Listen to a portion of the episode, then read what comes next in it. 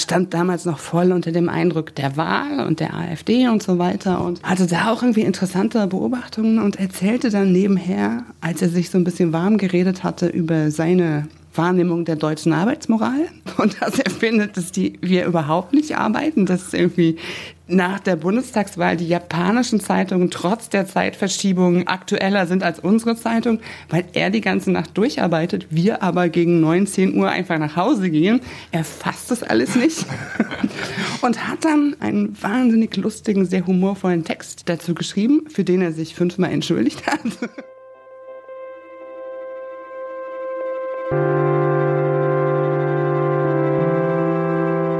Die Geschichte hinter der Geschichte. Der wöchentliche Podcast für Freunde der Zeit.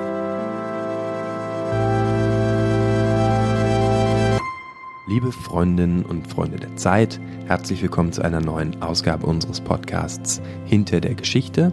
Mein Name ist Fritz Habekus, ich bin Redakteur im Wissen und ich sitze gerade in dem über und über geschmückten Büro von Stefanie Flamm, die Redakteurin im Ressort Z ist und die parallel gerade zwei Ausgaben plant, nämlich die normale Ausgabe und eine besondere Ausgabe, nämlich die Jahresrückblicksausgabe.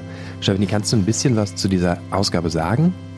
Ja, unser Verdienst in dieser Ausgabe ist relativ gering. Es handelt sich nämlich um eine freundliche Übernahme. Das heißt, wir stellen Z, den Korrespondenten ausländischer Zeitungen zur Verfügung, um einmal die Perspektive zu wechseln. Also das sind Leute, die normalerweise Deutschland in ihren Heimatländern, ihren Stammlesern erklären.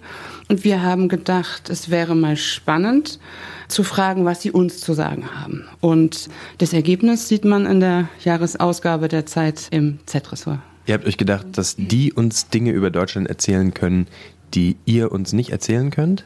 Ja, wir haben gedacht, es gibt Dinge, die uns nicht mehr auffallen die für uns normal sind, die ausländischen, auswärtigen Beobachtern aber auffallen. Das kennt ja jeder von sich selber. Du bist unterwegs und findest etwas bemerkenswert, kurios und möchtest mit den Leuten im Ausland drüber reden und die zucken die Schulter und sagen, ja, ist halt so. Du findest es aber sehr, sehr bemerkenswert.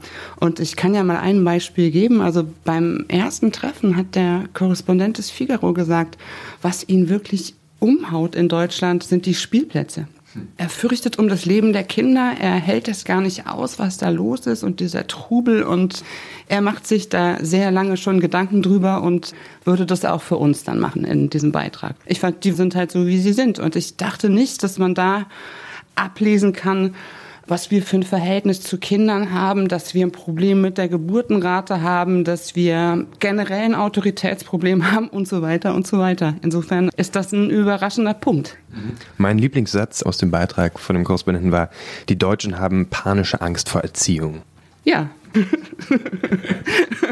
Offenbar, aus französischer Sicht ja. Und das Interessante ist, das ist ja nicht der erste Franzose, der uns das sagt. Also das ist ja schon einfach so ein bisschen deutsch-französische Folklore, dass die Franzosen ihre Kinder im Griff haben und wir Deutschen das irgendwie nicht hinkriegen. Deshalb kann in Frankreich auch eine Familie mindestens drei Kinder haben und die Mutter trotzdem voll berufstätig sein, während Deutschland irgendwie da immer hinterherhinkt. Das war nur immer so pauschal und so kalt und man denkt sich, ja merkwürdig, wie die das machen. Wir haben jetzt, und das ist sehr Z-mäßig und das gefällt mir daran, ne? das Kleine groß und das Große klein gemacht, also die große Debatte letztlich auf den Spielplatz runtergebrochen. Und für den französischen Kollegen ist klar, dass sich da ein Autoritätsproblem zeigt, weil einfach die Eltern ihren Kindern nicht sagen, was sie machen dürfen und was sie nicht machen dürfen. So.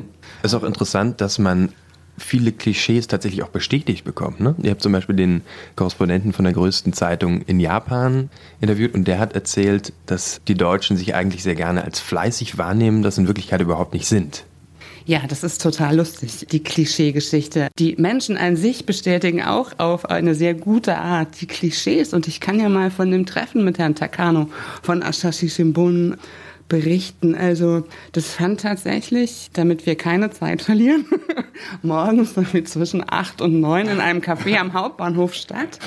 Herr Takano ist ein sehr zugeknöpfter Mensch, der gesagt hat, ja, wenn wir ihn einladen, macht er natürlich da mit. Und er stand damals noch voll unter dem Eindruck der Wahl und der AfD und so weiter. Und Wie lange ist er schon in Deutschland? Anderthalb Jahre. Und hatte da auch irgendwie interessante Beobachtungen und erzählte dann nebenher, als er sich so ein bisschen warm geredet hatte über seine Wahrnehmung der deutschen Arbeitsmoral. Und dass er findet, dass die wir überhaupt nicht arbeiten, dass irgendwie nach der Bundestagswahl die japanischen Zeitungen trotz der Zeitverschiebung aktueller sind als unsere Zeitung, weil er die ganze Nacht durcharbeitet, wir aber gegen 19 Uhr einfach nach Hause gehen. Er fasst das alles nicht und hat dann einen wahnsinnig lustigen, sehr humorvollen Text dazu geschrieben, für den er sich fünfmal entschuldigt hat, der aber tatsächlich, finde ich, also so journalistisch, rhetorisch und so weiter das Schmuckstück der Ausgabe ist.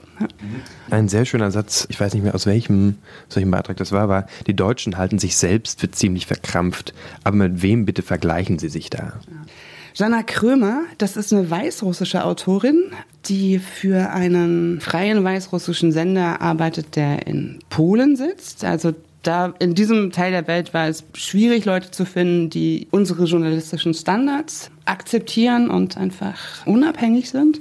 Jana Krömer ist es und Jana Krömer ist geprägt durch das Frauenbild in der ehemaligen Sowjetunion, durch das Herausputzen, Schönmachen und sich für jeden Makel schämen und sieht, wie sich deutsche Frauen im Alter mit grauen Haaren im Schwimmbad oder in ihrer FKK-Therme präsentieren und denkt, es würde nirgendwo, also es würde zumindest im östlichen Teil der Welt nicht gehen, weil man einfach sich so nicht zeigt. Also wer alt und schäbig wird, bleibt zu Hause. Und sie findet das was ganz Bemerkenswertes in Deutschland. Und das finde ich ist auch wieder ein schöner Text, der zeigt, wie man Klischees auch anders wenden kann. Also wir Deutsche, insbesondere deutsche Frauen, schämen uns ja immer im Ausland so ein bisschen, weil wir wissen, was man uns unterstellt, ne? dass wir irgendwie nicht elegant sind, dass wir uns nicht anziehen können, dass wir irgendwie schlecht geschminkt sind und so weiter und so weiter.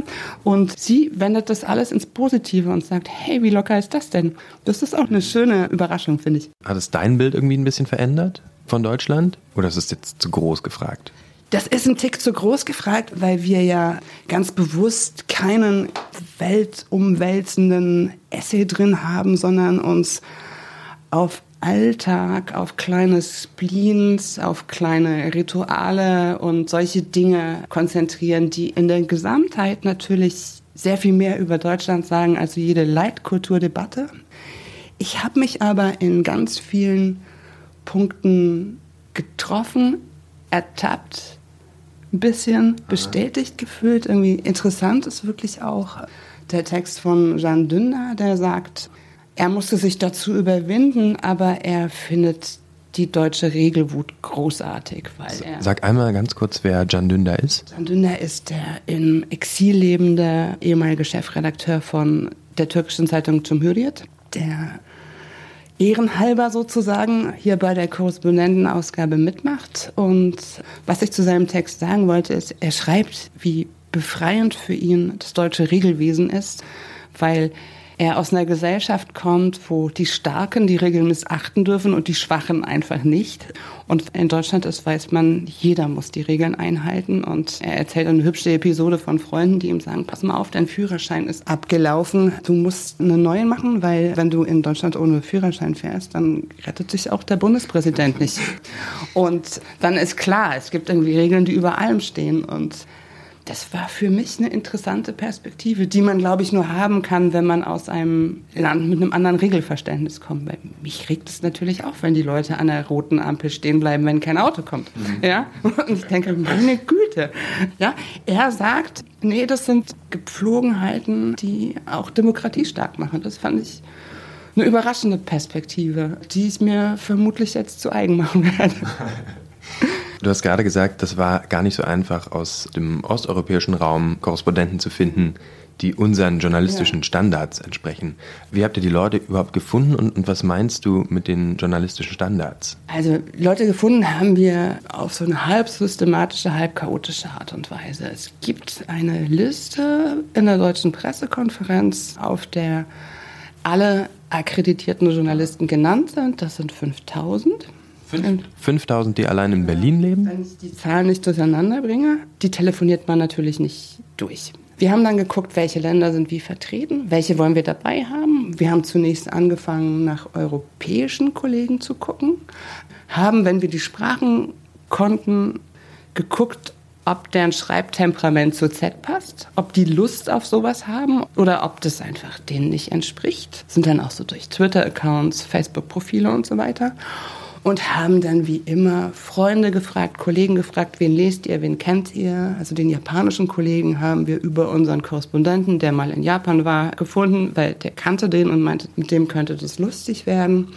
Wir haben dann einen arabischen Kollegen gefunden, der sich darauf eingelassen hat und wir haben, wir hätten auch gerne jemanden aus Russland gehabt, aber russische Korrespondenten gehören inzwischen zum RT, also Russia Today Imperium und es sind Leute mit einer ganz klaren Regierungsagenda und die wollten wir dann nicht haben.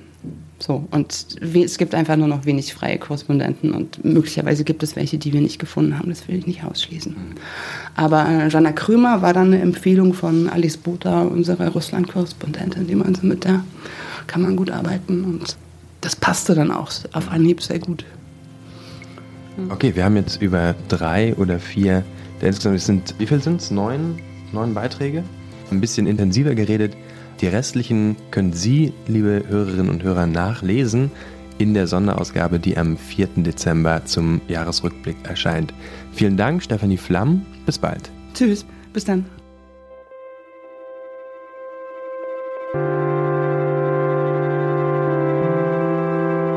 Die Geschichte hinter der Geschichte der wöchentliche Podcast für Freunde der Zeit.